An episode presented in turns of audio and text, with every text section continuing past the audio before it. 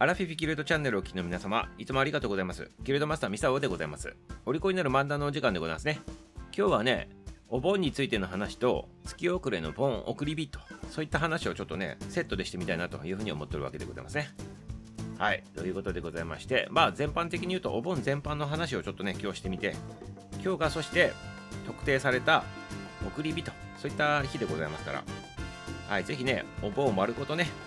お利口になっていってくださいませっていうことでございましたね。はい。なぜね、この話するのかと。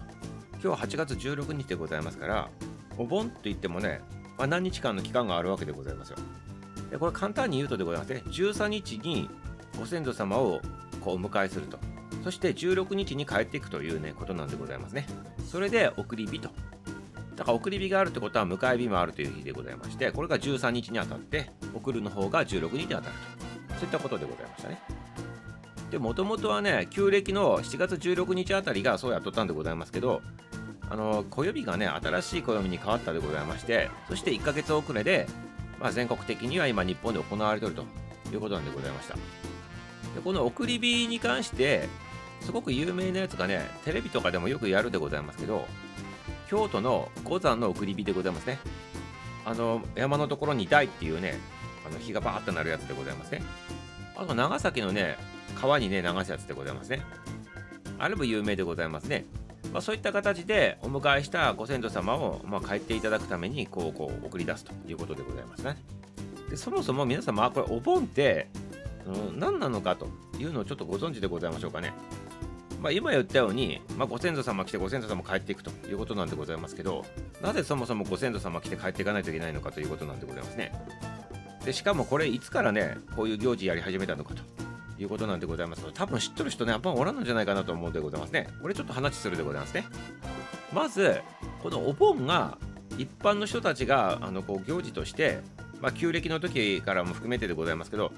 やるようになったっていうのがこれ江戸時代なんでございますね。だから結構最近なんだなということで最近っていうかねもっともっと昔から一般の人たちみんなやっとったのかなと思いきや江戸時代からだそうでございますね。ただでございます。江戸時代のもっと前からはその一般の人たちって言われてる人以外のその貴族系の人たちでございますね。その人たちはもうやっとったと、ね、やいうことなんでございます。これはねもうね古いところでねずっとちょっと遡っていくとねもうね奈良時代そして平安時代に遡っていくわけでございます。でこれなぜかって言ったら貴族っていうか、まあ、まあ天皇様でございますけど、まあ、歴代の天皇様をこう、ね、こうお祭りするという意味でね、帰ってきていただいて、また送り出すと。まあそういったことをやっとったわけでございますから、一般市民の人たちってあんまり関係ないわみたいな感じに思っとったっていうかね。で、このお盆っていう意味合いでございますけど、これはね、もともとね、祖先をね、こう大事にしてきたと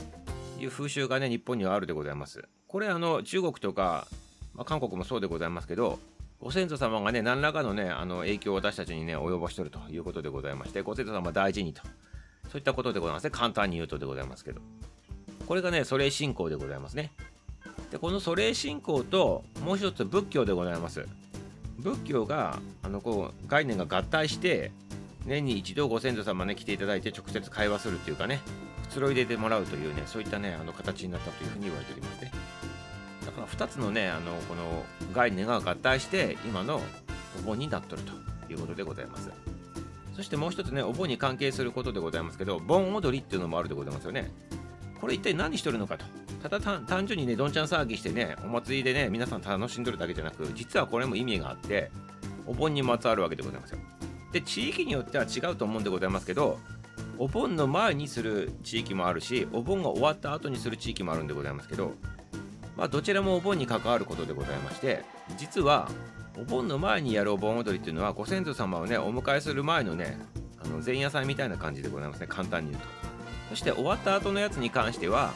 これあのちょっと仏教の方からのねちょっと影響が強いらしいんでございますけど苦しんどったね地獄に落ちたお母さんをね救うためにねこのお祈りするっていうかねそういうことによってお母さんが救われてねあの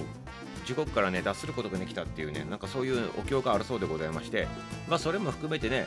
あの地獄にねあの落ちなかったというか地獄でねそういう苦しみを味わわなかったっていうその喜びでございますね